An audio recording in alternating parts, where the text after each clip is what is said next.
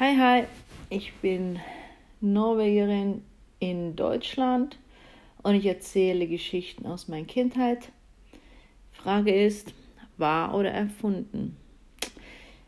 Als ich klein war, ich schätze so acht, neun Jahre, ähm, muss ich mit dem Schulbus fahren. Also wo ich aufgewachsen ähm, war, keine Schule. Es ist ein sehr kleines Dorf.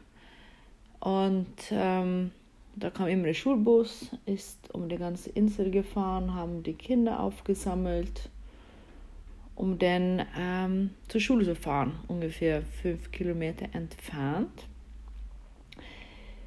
Ähm, da im Dorf könnte es sehr, sehr windig sein. Und äh, das heißt, um darauf so aufzupassen, dass ich dann nicht wegwehe mit dem Wind, hat meine Mutter ein paar extra dicke Bücher in meinen Rucksack getan, so dass ich genug Gewicht hatte, um nicht wegzufliegen. Na, was meint ihr? Das wäre doch was, oder? Oder nicht?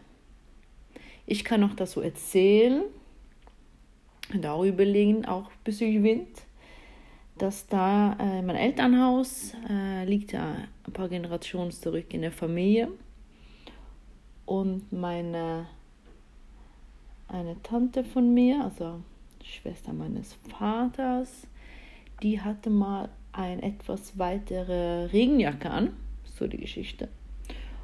Und ist dann Wind unter die Jacke gekommen, sie hochgehoben, so zwei Meter, sie ist runtergestürzt und hat dann schön ihre Vorderzähne rausgeschlagen.